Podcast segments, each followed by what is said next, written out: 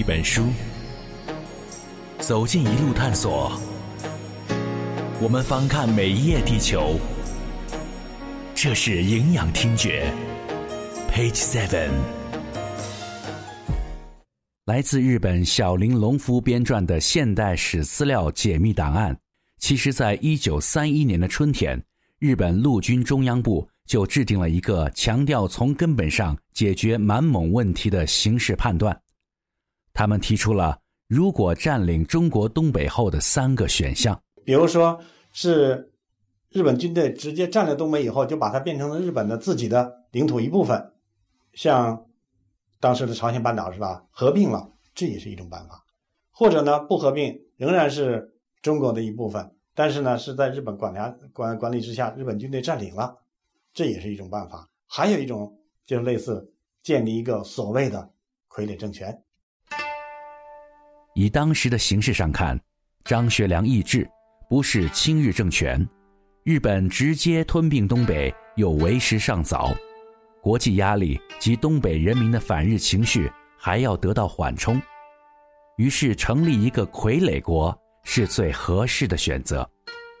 这个国家要表面上形成由中国人自治，但日本人要进行幕后操纵，最终成为日本人生存的新大陆，乃至实现他们称霸亚洲和世界的跳板。他的一个基本的思想吧，叫做什么呢？叫世界要最终战论。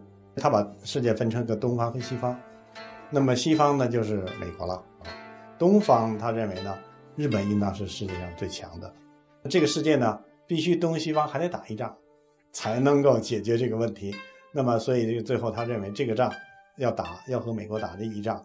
那么这样最最终战，如果这个战争结束之后打了以后，那么日本和美国呢都可以成为这个世界上的领导了。在收买了原东北军的卖国贼担任各省省长以后。日本还要抛出一位容易被他们操纵的傀儡国元首，这个人就是末代皇帝溥仪。要利用他对复辟的诱惑来作为满洲国的元首，再合适不过了。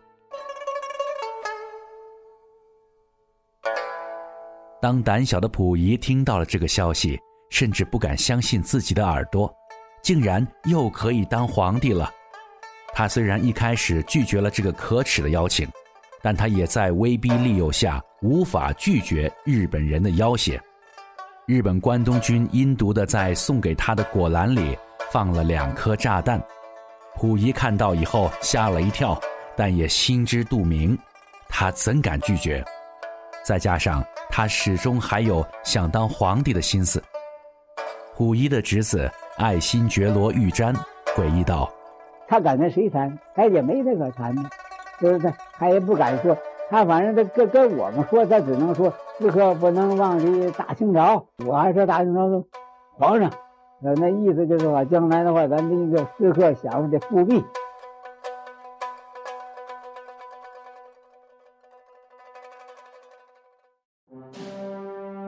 满洲国是日本人的梦，也带着日本人的血腥。从侵略者的意义上，他们要压榨剥削东北中国人的生存空间，但这个国家也要为日后日化做出前期的改造，以推进他们大东亚共荣圈的计划。于是，他们一边进行残酷剥削的同时，迫不及待地抛出了满洲国治国纲要，铲除往日黑暗政治，改革法律，普及教育，实行王道主义。保持东亚永久之光荣，成为世界政治之模范，提出王道乐土五族协和的规划目标。满洲国軍です。建国纲领中的五族协和中的五族，是指日本人、朝鲜人、汉族、满族、蒙古族。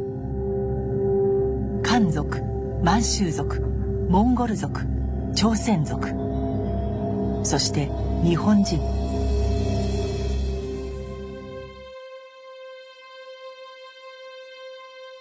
一九三二年三月一日，为东北行政委员会发表了建国宣言，声称即日宣告与中华民国脱离关系，成立满洲国，国都定在长春，改称新京。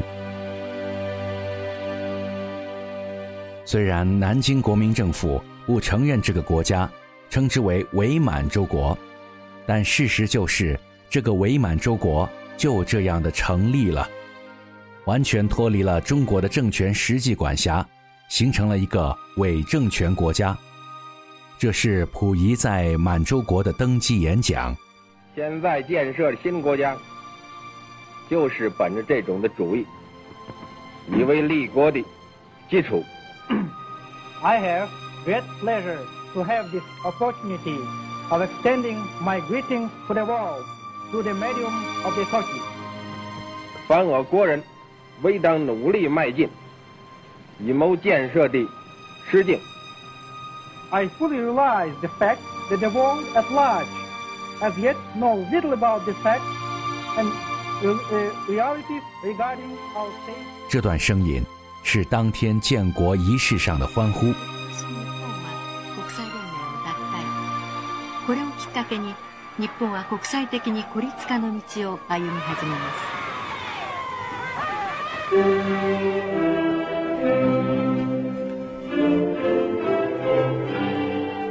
而这是满洲国的国歌。这首歌的歌词都是由日本人写的。歌词写道：“天地内 有了新满洲，人民三千万，人民三千万，纵加十倍。”也得自由，重仁义，上礼让，使我深修，世界同化，天地同流。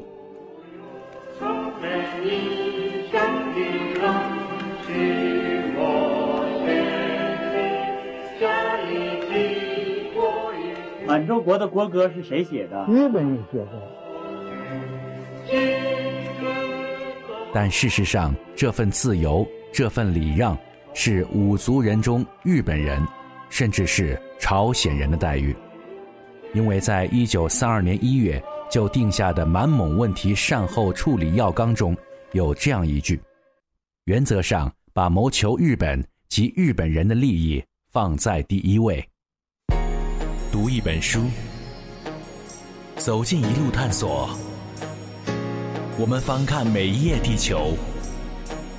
这是营养听觉，Page Seven。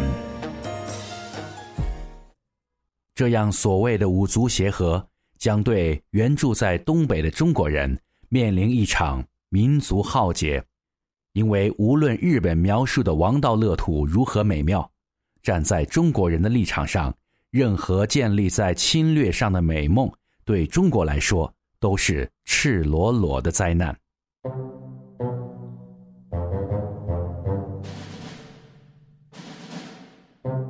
日本是如何一步步的对这个国家进行控制？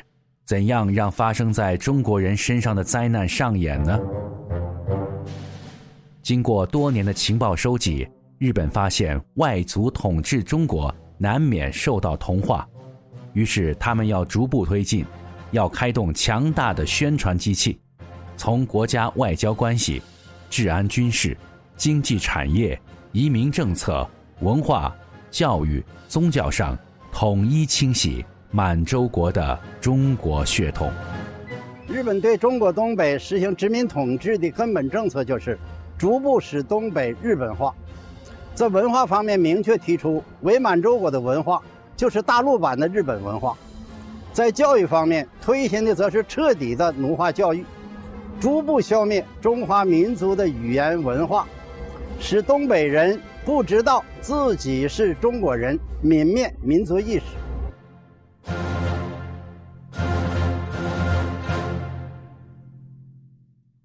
我们一起来看一看日本是如何巩固对满洲国的统治与日化的。一九三四年，满洲国实行帝制，溥仪登基为皇帝。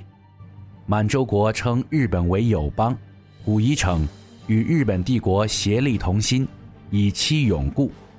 政治登基以来，攻防日本王室，金世东渡，许愿可随。一九三九年，满洲国与日本、德国、意大利成为盟国。一九四零年，日本提出满洲国是受日本皇室祖神天照大神的庇护而产生的，要将友邦变为亲邦，提出日满一德一心。一九四零年五月，溥仪被要求去日本迎接天照大神的神器，恭恭敬敬地将日本皇室的几件神器迎回满洲国进行奉拜。那个意思就是说吧。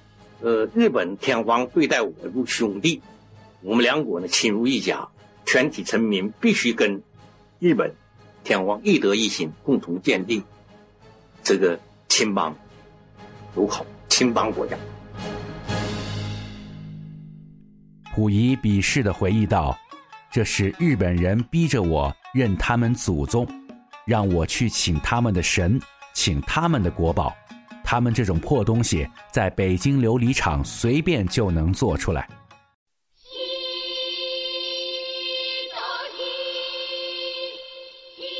有这样一段插曲：日本人希望以后的满洲国皇帝要有日本血统，于是他们将日本皇室近亲崔娥浩许配给溥仪的弟弟爱新觉罗溥杰。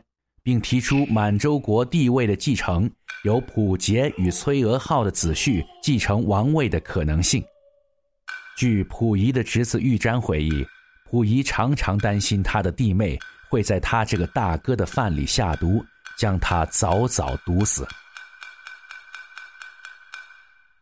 说给大哥做了一份饭，大哥不敢吃，我得先看着看着溥杰得先吃。溥杰吃完了之后，我就我就我都该下筷子了。不过对溥仪来说，幸运的是，溥杰与崔娥浩生了一个女儿，溥仪赐名惠生。表面上听来是智慧的意思，其实溥仪是在暗讽你们很会生啊。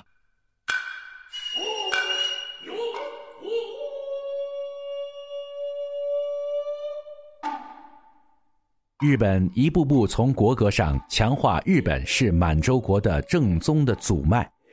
此后，直到一九四五年，满洲国建立了近三百座日本神社，要求民众参拜和敬礼。在学校要建立建国钟灵庙进行拜礼，要求各殿的日本天皇照片，就算遇到火灾都不能损坏。我们每一个月，老师要领着我们上那儿干什么呢？朝着东方，叫东方摇摆。东方是哪里？指日本东京。要朝着东京那个方向行一个大鞠躬礼，九十度，九十度的大鞠躬。完了回来，就是说对日本的天皇，我们要恭恭敬敬。为了让满洲国日本化。学校里的中国学生只能学习日语，中国人反而只能偷偷的学习中文。中国字我也不认，我就自己我们楼下一个书店，我就看小人书，看小说，拿了个字典，嗯，那个书本上写“一寸光阴一寸金，寸金难买寸光阴”。本来这个日语的汉语啊，不是这么念的，他把它翻过来，“一寸光阴哇，一寸金”，用日语翻过来，我不懂。我就站起来说：“一寸光阴一寸金，因为我识字儿啊。呃，寸金难买寸光阴。哎呀，日本学生笑的，给我笑愣了。我说你们笑什么呢？不是我这说的汉语啊。老师就笑了，他说：“校长说我这个这个汉语不是你说的汉语。”我说：“那么什么汉语？”他说：“你得用日语把它翻过来，这是日语的汉语。”不过打趣的说，也许是因为日语源于汉语的缘故，满洲国的日语教育并不顺利，反而出现了一种以汉语为主的新的混合语言，叫做协和语。比如，你帮我的，我的钱大大的给。高桥欧库桑，猪的看见了没有？那边跑了的有。这种汉语款的日本话，让日本人自己也很头疼。有些日本人甚至害怕，最后日语被满洲国民给弄乱了。不但日语没有普及成，反而变成中国方言了。这种水土不服的情况还出现在满洲国军队中。在日本 NHK 制作的纪录片中，特地采访了五族士兵混搭的结局。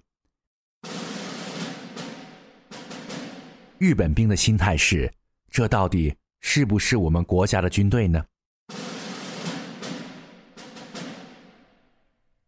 朝鲜兵和蒙古兵想的是先参军，时机成熟了，一定要独立出来，为自己的祖国统一做积蓄。